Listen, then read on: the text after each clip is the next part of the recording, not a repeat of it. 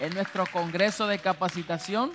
Ya en el lobby hay unos banners, un banner que usted va a ver, que tendremos con nosotros el apóstol Basilio y el pastor Tommy Moya. Eh, y este servidor estaremos dando las imparticiones. Ya usted se puede registrar. Si usted ve en el banner, dice cómo registrarse y ya pues desde ahora puede hacerlo para nosotros tener un conteo de cuáles son las personas que estarán acá presentes. Aunque este año hicimos el evento libre de costo. Eh, no porque no tenga valor, sino porque queremos facilitar para que la gente llegue, porque los temas que se van a estar tratando en expansión son muy puntuales para nuestro tiempo. Por eso hemos eh, nombrado el, el Congreso edificando según el orden celestial. Eso no es una frase trillante ni algo bonito, eso tiene un objetivo. Y hay que conocer el orden celestial. Y hay que conocer cuál es el propósito del Padre a su puntualidad para nosotros poder ser más exactos y más efectivos. De lo contrario, vamos a estar experimentando una religión y no saber cómo funcionar dentro de un reino, que fue lo que el Señor donde el Señor nos introdujo a nosotros. Y hago esa mención porque les quiero, ¿cómo se dice?, preparar el camino. Y precisamente la palabra de hoy tiene que ver con estimular y afirmar hacia dónde nosotros eh, tenemos que ir caminando y cuáles son las cosas que tenemos que prestar atención. Porque Efesios capítulo 5, si usted va a Efesios capítulo 5,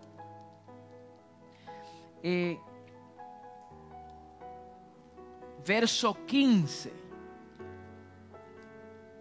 ¿Me pueden bajar la música un poquitito más?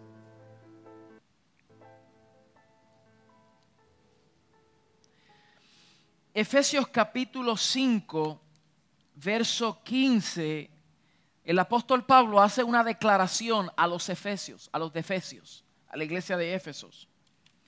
Y creo que nosotros también debemos de eh, eh, escuchar esta palabra, afirmarla nosotros también, como si como si fuese dicha a nosotros directamente.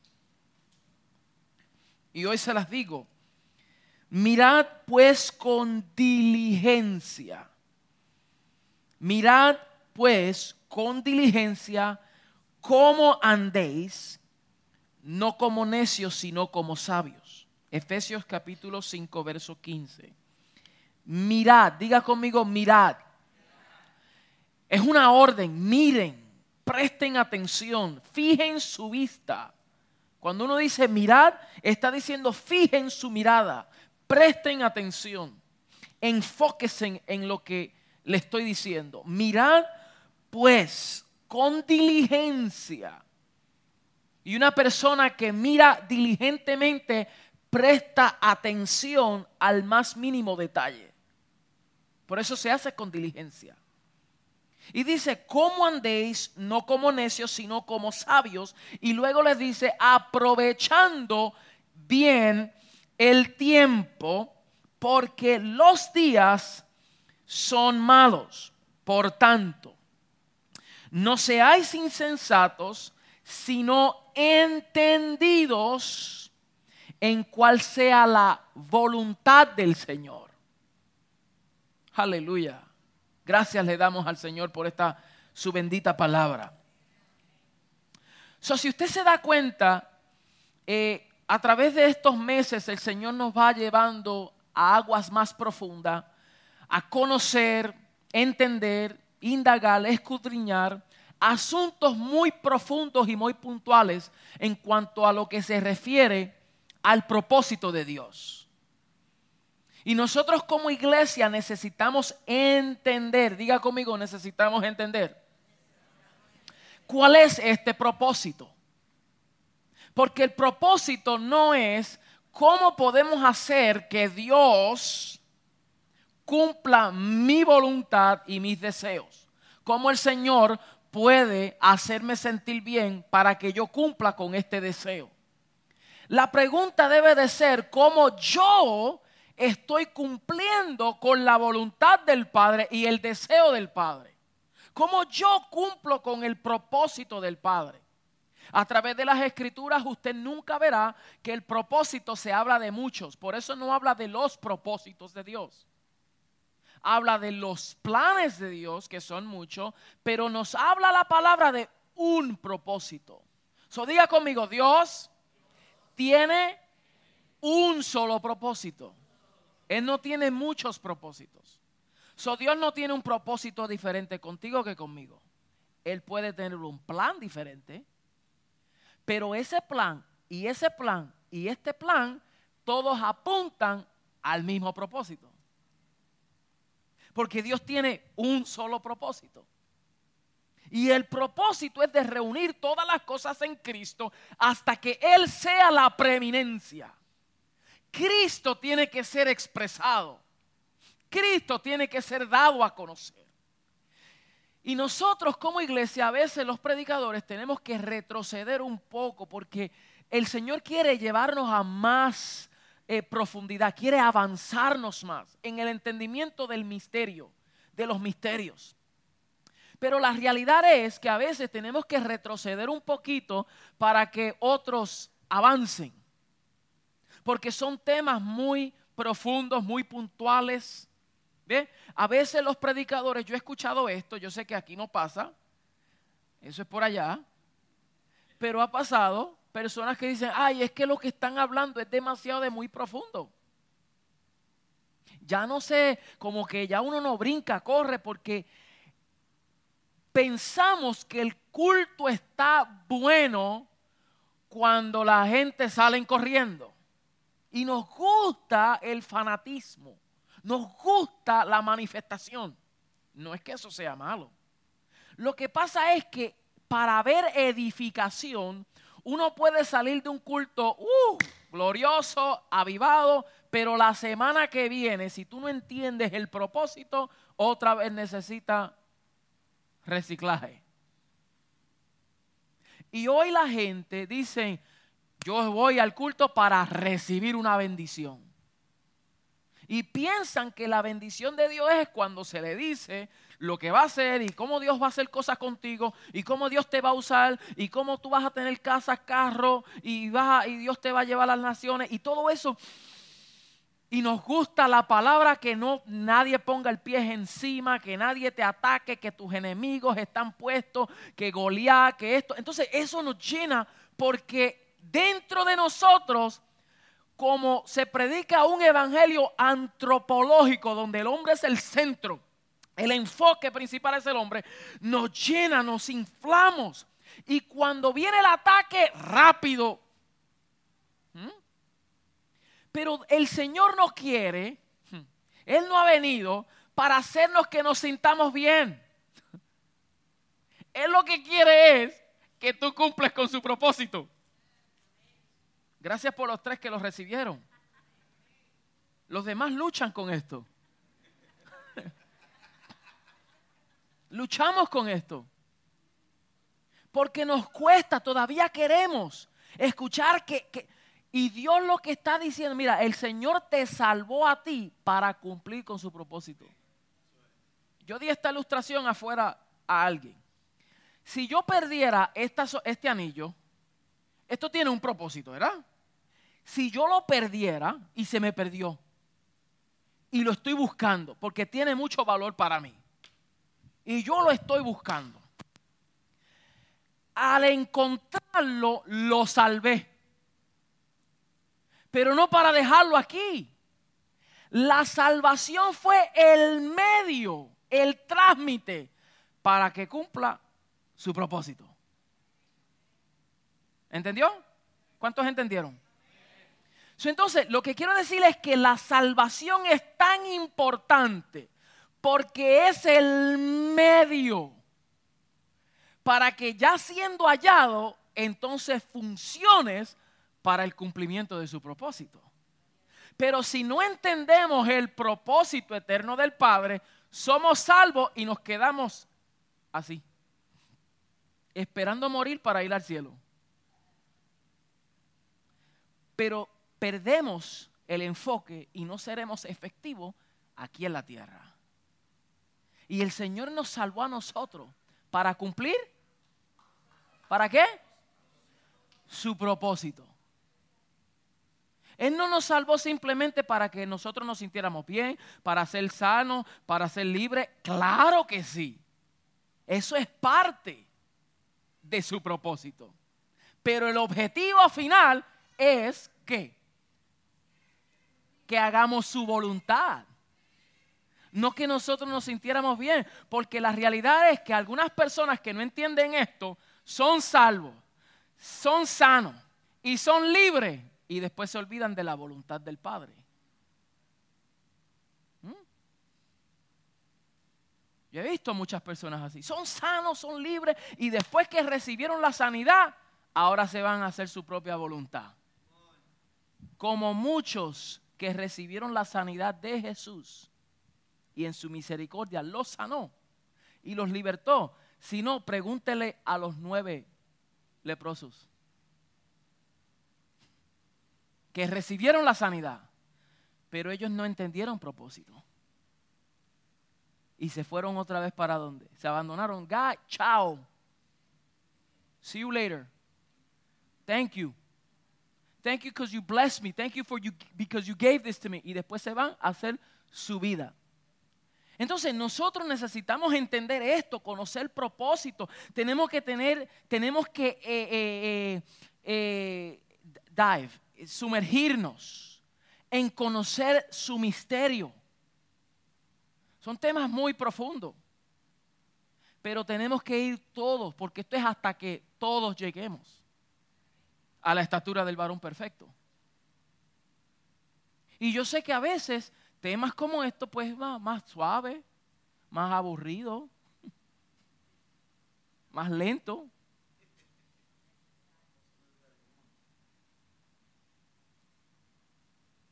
Pero la transformación solamente llega por medio de la renovación del entendimiento.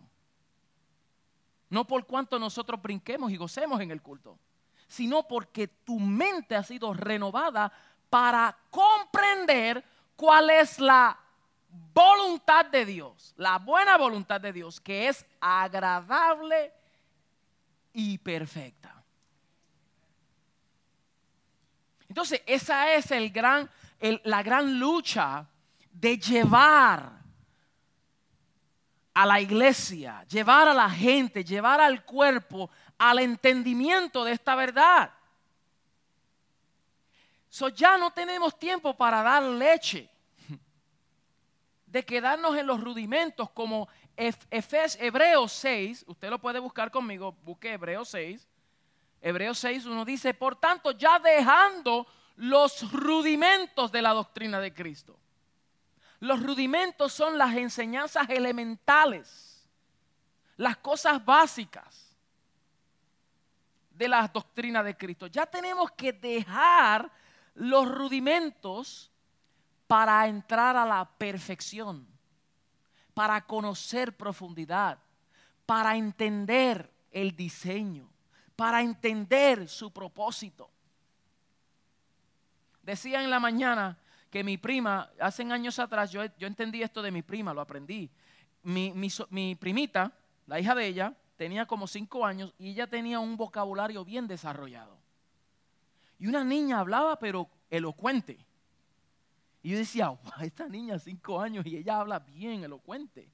Y ella me dice, lo que pasa es que yo como madre, yo no le hablo a ella como niña yo le hablo como adulta. entonces, en vez de yo como madre irme al nivel de ella y hablarle, mamita linda, yo le hablaba normal y la niña subió de entendimiento. So, nosotros no tenemos mucho tiempo, por eso es que hay que aprovechar bien el tiempo. Porque el, el reloj está funcionando, el reloj, el tiempo no espera por nadie. Tenemos todos 24 horas y el tiempo no se detiene a esperarnos por nosotros. El tiempo sigue. Nosotros nos ajustamos y nosotros nos alineamos al tiempo. So ella dice, yo le enseñé a ella y le hablaba y la niña subió de entendimiento. De igual manera, nosotros en las congregaciones no podemos enfocar nuestra palabra a un lenguaje muy elemental, porque los que ya van más avanzados se atrasan, sino que hablamos profundidades para que el nuevo que llega, el nuevo que llega, que llegó antiel, se le dará carne, aunque sea dosificada. ¿Cuántos captaron esa? yo prefiero darle un cantito de carne, pero es carne, no leche. Steak. ¿Ah? ¿O qué más? Churrasco. En el biberón le vamos a meter un pedazo de carne, aunque sea molida. Porque eso va a traer qué? Avance, diga, eso trae avance. Nosotros tenemos que avanzar. Lo que me he dado cuenta, y no digo esto con modo de insulto, Dios me libre. Pero lo que me he dado cuenta es que a través de los años el nuevo es más fácil trabajar porque se le va educando desde el principio. Casi siempre las luchas duran o las luchas son más fuertes con una persona que ya ha entendido unas cosas y ahora hay que deshacer de aprender algo para cambiarle el chip mental. Por eso mi abuelo decía que el árbol viejo es difícil que se doble. Hay que formarlo pequeño, porque ya una vez que uno está estructurado, se hace difícil. Y esto no necesariamente tiene que ver con edad, porque hay personas de mayor avance que han avanzado en entendimiento. Tiene que ver con disposición mental. ¿Mm? Es disposición. Es decir, no importa la edad que yo tenga, porque ya a los 40 años ya uno está casi ahí. Ya también está en la misma. Pero si uno dice, es que yo lo aprendí así y así me quedo, nunca vamos a madurar y a crecer a un nivel de entendimiento mayor. ¿Por qué? Porque es que así me lo dijeron. Y la mayoría de nuestras teologías vienen de cánticos. Una persona escucha una canción 30 veces al día, la misma. Y si todo el tiempo escucha una canción que está fuera de la verdad presente,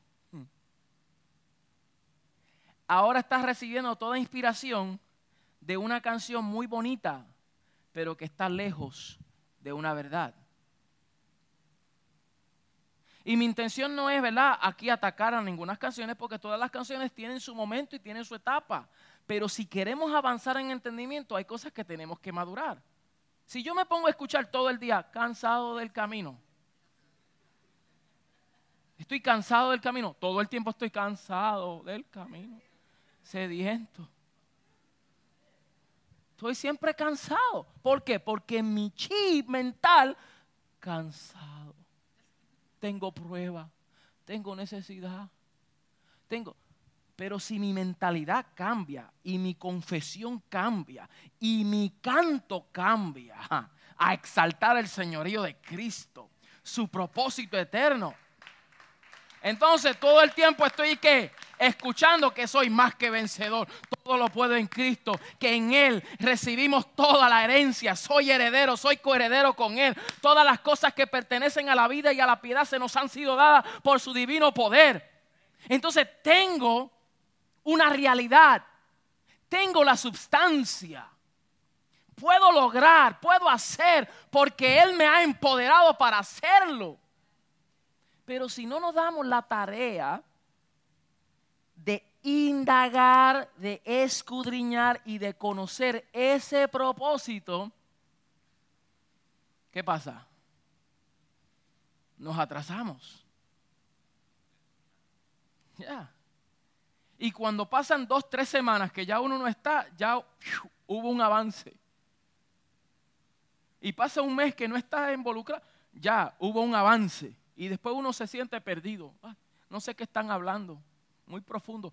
Y cuando no se entiende algo, viene la frustración. No porque eso que se enseñe no tenga peso, sino que me cuesta ahora avanzar hasta que yo lo logre entender. ¿Mm? Entonces, esta palabra es más una palabra de estímulo, es una palabra de, de, de, de, ¿cómo se dice? De exhortarnos a que tenemos una tarea, tenemos un compromiso, tenemos una responsabilidad. Tenemos que aprovechar bien el tiempo, tenemos que mirar con diligencia cómo andamos.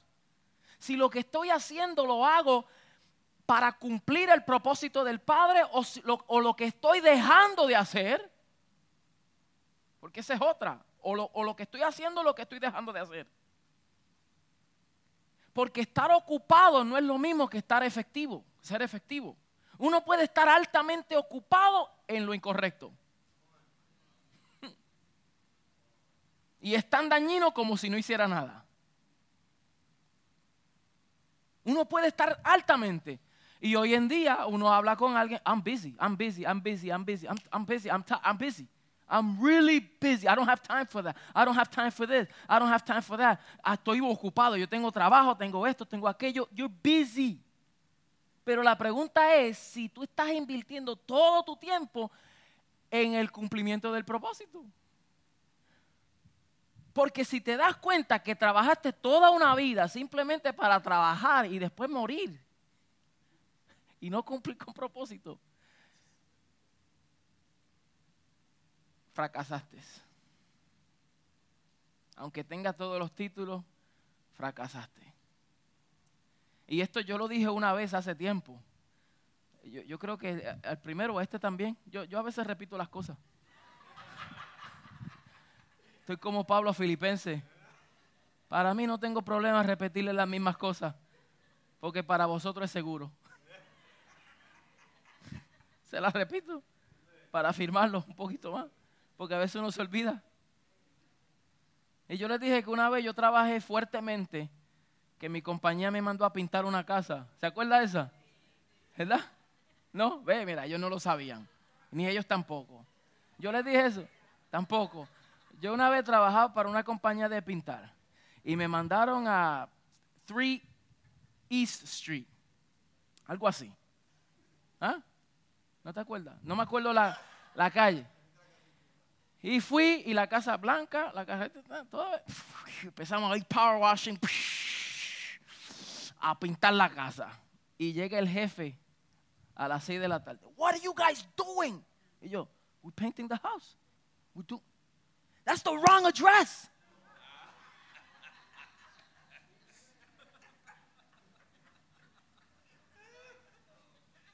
Y era la misma dirección, pero East Main Street. O sea, que tenía East Main Street. Main Street, un ejemplo, si era 30 Main Street, era 30 East Main Street. Y por una letrecita nada más, cambió una gran diferencia. Cambió todo.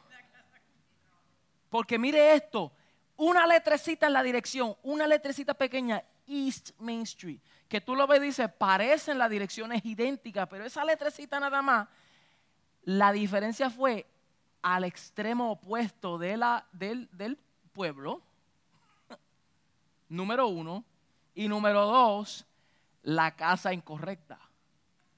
Y número tres, esfuerzo gastado y necesariamente recursos. Aparte de eso, pagar los daños. ¿Ok? So, el dueño de la compañía perdió más de 15 mil dólares por la letrecita E. So, casi no es lo mismo que estar preciso. Y nosotros cuando el Señor nos confronte o cuando nos exija, ¿qué hiciste? Señor, yo casi cumplir tu propósito. Por poco, como Agripa le dijo a, Pablo. Pablo, después que le da el discurso al rey Agripa, Hechos 26, él le dice, por poco me persuades a ser cristiano. Por poquitito, o el por poquito no es lo mismo que serlo. Y el no cumplirlo no es lo mismo que, o sea, el cumplir no es lo mismo que casi lo hago. Porque ese casi es que no. Y aquí hay que ser exactos, hay que ser precisos. Y muchos de nosotros nos frustramos y vivimos un evangelio cansado del camino. Y ese cansancio del camino no es nada más que una frustración porque no estamos cumpliendo con el propósito. Porque cuando tú estás cumpliendo con tu propósito, hay satisfacción, hay gozo, hay celebración. No hay nada mejor. Yo no creo que el Señor nos ha llamado para un evangelio como este, para nosotros estar hastiados de la vida. El Señor no nos llamó para que estés ahí así, otra vez con la misma gente, predicarle lo mismo. No, tiene que haber deleite, tiene que haber gozo. De que hayan pruebas, claro que van a venir pruebas. De que hay dificultades, claro. Pero todo eso redunda, todo eso le añade, todo eso es parte de la obra que se está ejecutando. Porque todas las cosas obran para bien. Todo obra para bien. Pero el que se ha desenfocado del propósito eterno del Padre, entonces las cosas y los problemas y las situaciones ya no las ve parte de, ahora la ve como un estorbo y un fastidio. Y ahí llega la frustración. Entonces el enfoque se sale del propósito a enfocarse en mi condición. Ahora yo tengo problemas. Ahora yo tengo una enfermedad. Ahora yo tengo una situación ahora yo tengo un aguijón. Y yo no veo a Pablo diciendo, Señor, tú sabes que yo tengo un aguijón en la carne. Tú sabes. Yo no veo a Pablo ni a ninguno de los apóstoles, Señor, yo no pude cumplir porque es que tú sabes que yo tengo problemas. No, no importa, problema no importa. Pablo decía, a pesar de este aguijón, es más, el aguijón en mi carne tenía un propósito y era de abofetearme. Nadie le gustó esa tampoco. El aguijón en mi carne era necesario para que yo no me fuera más allá. El aguijón en mi carne me mantuvo los pies sobre la tierra para que yo sea humilde. Y hay aguijones en tu carne, llámele como usted le quiere, que por lo más que le diga al Señor, quítamelo, Él no te lo va a quitar.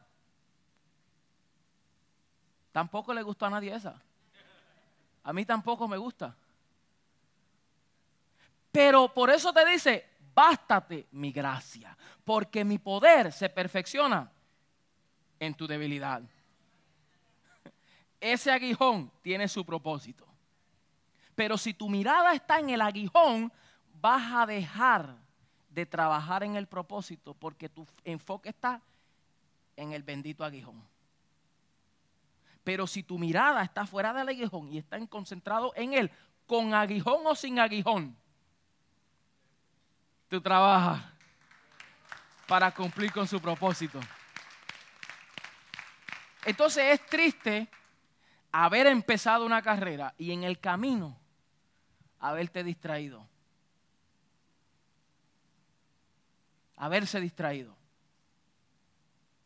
Palabras así como esta nos retan porque nos realinean otra vez.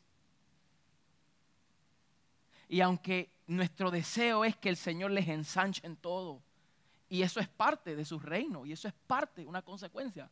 Pero si solamente se enfoca en todo lo que Dios te va a dar, el día que no lo tengas te frustra. Porque te comparas con otro. Y cuando ve que el otro está prosperando y tú no tienes lo tuyo, te frustraste porque piensas que estás errando. ¿Mm? Por eso el, el mensaje no se centra en solamente en ti ni en mí, sino en Él. Porque cuando Él es el objetivo principal, aunque Dios haga algo con Él diferente a mí, no importa, los dos estamos en el mismo propósito. Entonces, si el Señor lo prospera y lo progresa, yo me gozo y yo lo celebro porque Él es parte del cuerpo que yo soy parte. ¿Mm? Pero garantizadamente tengo también acceso a todas estas cosas. Lo único que hay que enfocarse. Es más, mire, yo me atrevo a decir esto. Hay personas que para que se mantengan enfocados, el Señor tiene que quitarle cosas. Esa, es mi opinión. Pablo decía, esto lo digo yo, no el Señor. Y después decía, esto lo dice el Señor, no yo. y yo ahora digo, esto lo digo yo, no el Señor. So, lo que estoy diciendo no es palabra de Dios, es palabra mía. Hay que saber distinguir una cosa de la otra. Yo, William Almeida Jr., 2019. ¿Ah? Primera de William Almeida Jr. Capítulo, capítulo whatever. Digo que hay momentos en que el Señor tiene que quitarnos cosas de nuestra vida. Tiene que removerla. Porque si las deja, nos desenfocamos. Estamos tan distraídos. Bien distraídos. Y el Señor dice, tengo que removerte esto porque yo te amo tanto que esto es una distracción para ti. Y te tengo que dejar sin nada hasta que tú me veas de nuevo. Hasta que me aprendas a ver de nuevo. Porque cuando tú no tienes nada, cuando tú llegas al fondo, ¿hacia dónde es donde único tú puedes ver? Hacia arriba. Porque llegaste en el rock bottom. Yo no sé cuántos han estado ahí. Yo he estado ahí. Yo he estado ahí. Y eso fue necesario. Y le ha dicho, Señor, gracias por el rock bottom. Porque uno está tan lleno de uno que se, se desenfoca. Pero cuando tú llegas ahí, al fondo, donde único tú puedes mirar es hacia arriba. Y cuando ya la segunda, la tercera, que Dios te saque de ahí, uno dice, de aquella ya iba aprendí, yo no miro para abajo ni para... Tú siempre confía en el Señor. Insensatez sería si ya la segunda, la tercera vez uno empieza a poner toda su confianza en uno mismo, en su riqueza, en su propósito, en su plan y deja al Señor. Entonces la pérdida es mayor. estoy diciendo esto porque yo creo que esta palabra nos estimula a nosotros a siempre estar enfocados, ¿cierto? ¿Verdad que sí? A estar enfocado. En las escrituras, en Lucas capítulo 10, nosotros vemos cómo el Señor llegó a Betania. Y cuando llega a Betania, llega a una casa muy conocida, era la casa de Marta y María, su hermana. Y él llega allá y se sienta y está dando su discurso. Y dice la palabra que María se sentó a los pies del Señor para escuchar todo lo que él estaba diciendo. Y Marta, ¿qué estaba haciendo Marta? Afanada, trabajando en el servicio. Mire bien que la acción de María, de Marta, no era mala, ella estaba sirviendo. Podemos decir, wow, ella está sirviendo, está haciendo algo bueno. Pero el problema no era que ella estaba ocupada, el problema era que estaba afanada y turbada en el servicio. su atención estaba más enfocada en el hacer que en el ser. y por eso ella viene y dice, Señor, María no está haciendo nada. No te das cuenta que ella está sentada y no me está ayudando a mí. Y el Señor le dice, Marta, Marta. Mira, cada vez que el Señor decía, Marta, Marta, o, o decía un nombre dos veces, hay que prestar atención. Marta, Marta, Marta. Y hoy yo les hablo a las Martas y a los Martos.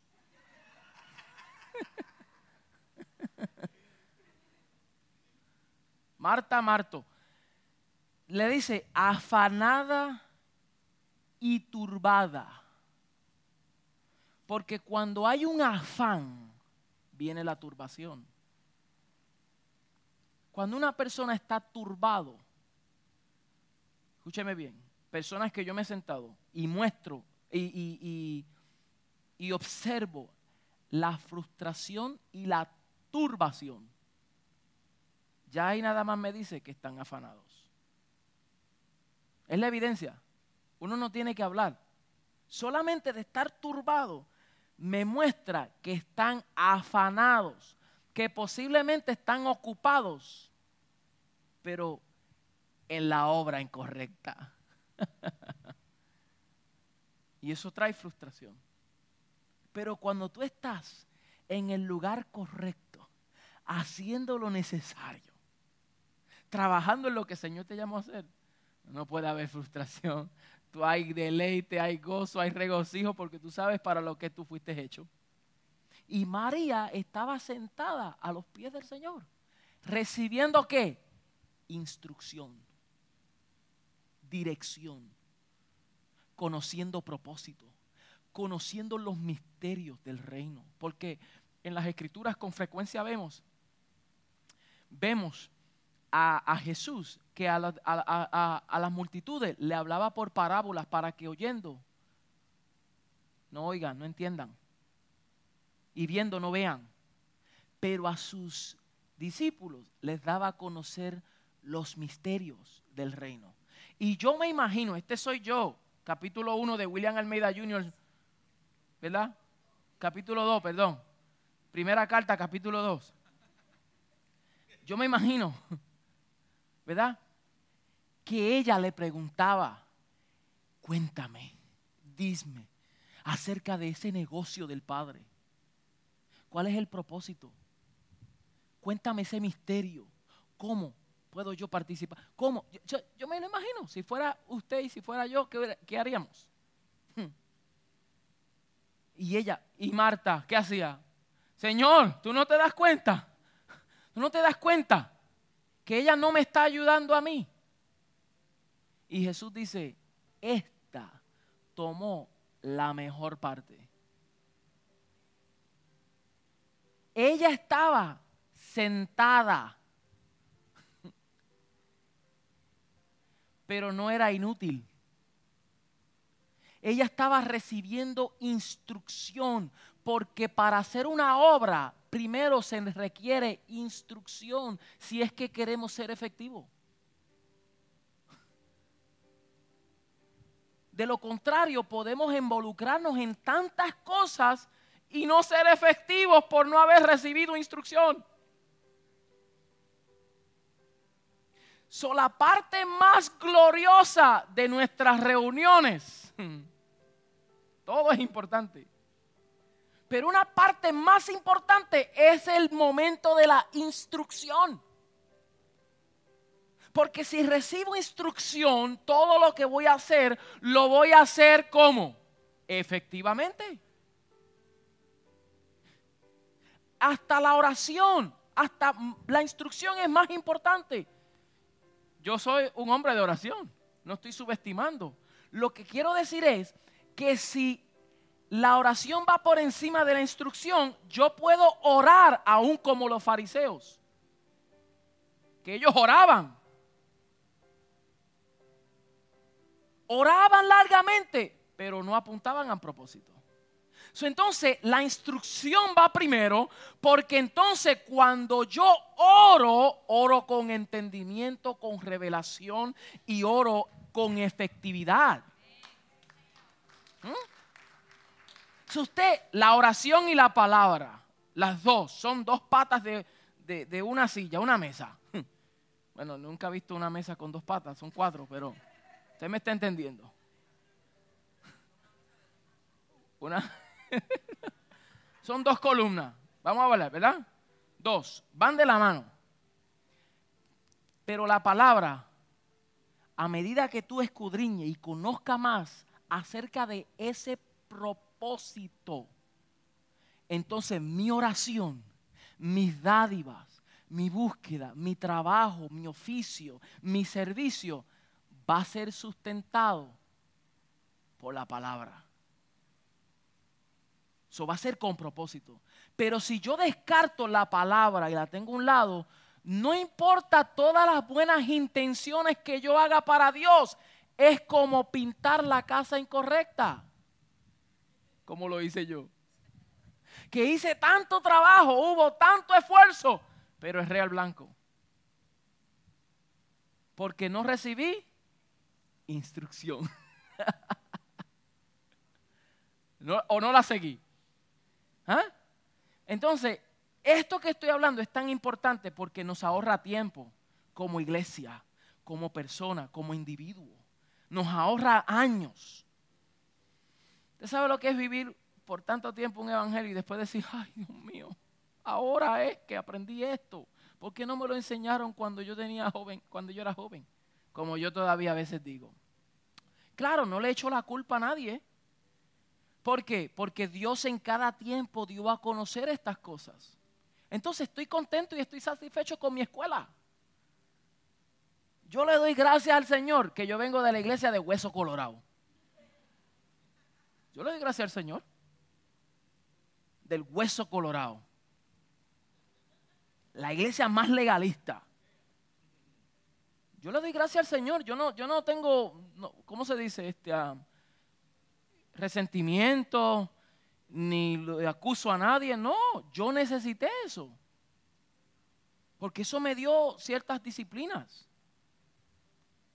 Malo es si todo lo nuevo que el Señor me trae, yo lo rechazo. Porque me quedé con Moisés. Ahí es donde está lo malo. Eso fue necesario. Hubieron cosas necesarias en un tiempo adecuado. Pero ahora que el Señor nos lleva a conocer más, entonces tenemos que montarnos en la ola de Dios. Porque aunque Dios no cambia en esencia en quien es Él, Él puede cambiar con sus métodos. Bueno, cambió, porque ya reveló todo en Cristo. Le dijo a Moisés, levanta una vara, y todo el que vea la vara recibirá sanidad a esa serpiente. Ellos convirtieron esa vara en un ídolo y ahora él les quitó lo que él les dio. Le dijo a Moisés, dale a la peña. Él le dio a la peña. ¡Pah! Brotó agua, hubo manifestación. Y ahora le dice, no le dé. Pero Moisés se quedó. Es que hubo manifestación, le voy a dar otra vez. Y a veces nosotros somos así. Que porque un tiempo hubo una manifestación gloriosa de parte de Dios y hubo un respaldo de Dios, cuando el Señor cambia y nos dicen, ya no le dé, ahora habla la palabra. No, es que hubo una manifestación gloriosa, ¡pa! Y brotó agua otra vez, es la cosa. Pero el Señor le dijo, brotó agua, pero tú no vas a entrar a la tierra. Te quedaste afuera. Y cuando nosotros no cambiamos, no transicionamos en mente en las estaciones de Dios hacia donde Dios nos quiere llevar, aunque haga manifestación, porque las puede haber, pero no podemos entrar en el conocimiento de esa dimensión de gloria. Yo sé que estamos calladitos hoy porque este es tiempo de instrucción. Y más me interesa la manifestación de lo que está ocurriendo en tu mente ahora mismo. que eso es más revolucionario. Porque cuando tú sales de aquí, jamás permanece igual. Tú eres transformado por medio de la renovación de tu entendimiento. Aleluya. ¿Cuántos dicen amén a eso? Tengo mucho más que decirle, pero no quiero cansarlos. Mire mi hermano, para concluir, Dios nos quiere llevar a más. En los próximos meses tenemos que meternos más en, este, en conocer ese propósito. ¿Qué fue lo que Dios se propuso en sí mismo desde antes de la fundación del mundo? ¿Por qué Efesios nos habla tanto desde antes de la fundación del mundo? Génesis 1 es el principio del orden creado. Pero Efesios nos habla antes de la fundación del mundo. Que Dios estaba en Cristo desde antes de la fundación del mundo. Reconciliando todas las cosas en Cristo. Pablo habla del misterio escondido que a otras generaciones no se le dio a conocer. Lo dice Pablo, no se le dio a conocer, pero ahora es revelado a sus santos y profetas. Que nosotros conozcamos este misterio, Cristo en vosotros es esperanza de gloria. Yo quiero conocer eso. Pero ese misterio no se conoce a menos que lo escudriñemos. A menos que le demos importancia. A menos que todos los días estemos apasionados a conocer un poquito más. De conocer más acerca de esta realidad de vida. De conocer este diseño cuando tú te apasionas por el diseño de Dios y tú ves, wow, la magnitud. para que Cristo sea la preeminencia de todas las cosas. Mi hermano, ya no hay cosas, ya no habrán cositas que tú les permitirás que te distraigan, porque ya tú estás apasionado por una verdad. Y ya no importa las condiciones que tú estés pasando, tú sabes que son temporeras. Que las aflicciones del tiempo presente no se comparan con la gloria venidera que ha de manifestarse.